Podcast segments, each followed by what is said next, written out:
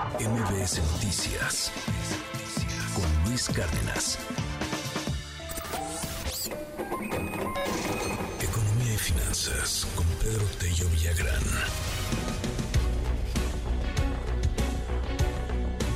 La ley de la oferta y la demanda y también las especulaciones y también muchos otros factores. Yo escucho frecuentemente que las generaciones más jóvenes dicen, está bien difícil tener una casa, está carísimo poder comprar una casa.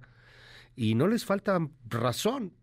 Los precios de la vivienda en este país están aumentando casi tres veces más que la inflación no solamente en ciudades pues muy codiciadas como la Ciudad de México, Guadalajara, Monterrey, ¿no? En, en gran parte de la República adquirir una vivienda empieza a ser una tarea francamente complicada, particularmente, insisto, para nuevas generaciones. Querido Pedro, qué tema, muy buen día.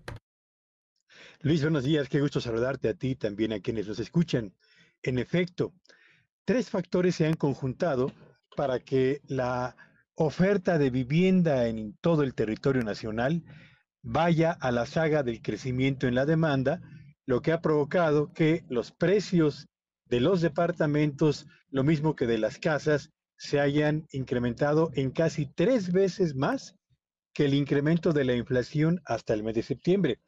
De acuerdo con un estudio realizado por eh, una firma de consultoría, el aumento en las tasas de interés que pasaron del 4 al 11.25%, el incremento en los precios de los materiales como el acero, el cemento, la maquinaria, la mano de obra, pero también el costo de la tierra, pero también un ritmo de construcción que va a la saga en la demanda de casas habitación, ha provocado que el precio de la vivienda al mes de septiembre en el país y de manera, eh, digamos, promedio, tenga un crecimiento que es tres veces superior al crecimiento de la inflación.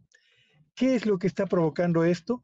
Bueno, pues esto lo que está provocando es que los sueños y las aspiraciones de personas, pero también de familias que buscan mejorar el propio patrimonio personal o el patrimonio familiar, tengan que posponerse a pesar de que los bancos están ofreciendo todavía en este momento financiamiento a quienes desean comprar alguna casa, habitación o departamento a tasas todavía fijas y sin que se haya registrado en, el, en las tasas que se cobran a los usuarios del financiamiento bancario para compra de casa, el incremento que han reportado las tasas de interés desde que el Banco de México comenzó a elevar en la tasa de interés de referencia. No sucede lo mismo, Luis Auditorio, con las tasas de interés que le cobran a las firmas constructoras. Ellas tienen que pagar aproximadamente 7 u 8 puntos porcentuales más que la tasa de interés de referencia del Banco de México, lo que termina por afectar el precio final de la vivienda. Y, por si fuera poco, y, de acuerdo con un estudio que eh, se ha publicado acerca del costo de la vivienda en, en las más importantes ciudades de América Latina, escuche usted, solo detrás de Montevideo, la Ciudad de México, Monterrey y Guadalajara ocupan la segunda, la tercera y la cuarta posición entre las ciudades más importantes de América Latina, donde es más caro el precio de los departamentos, sean estos adquiridos o rentados.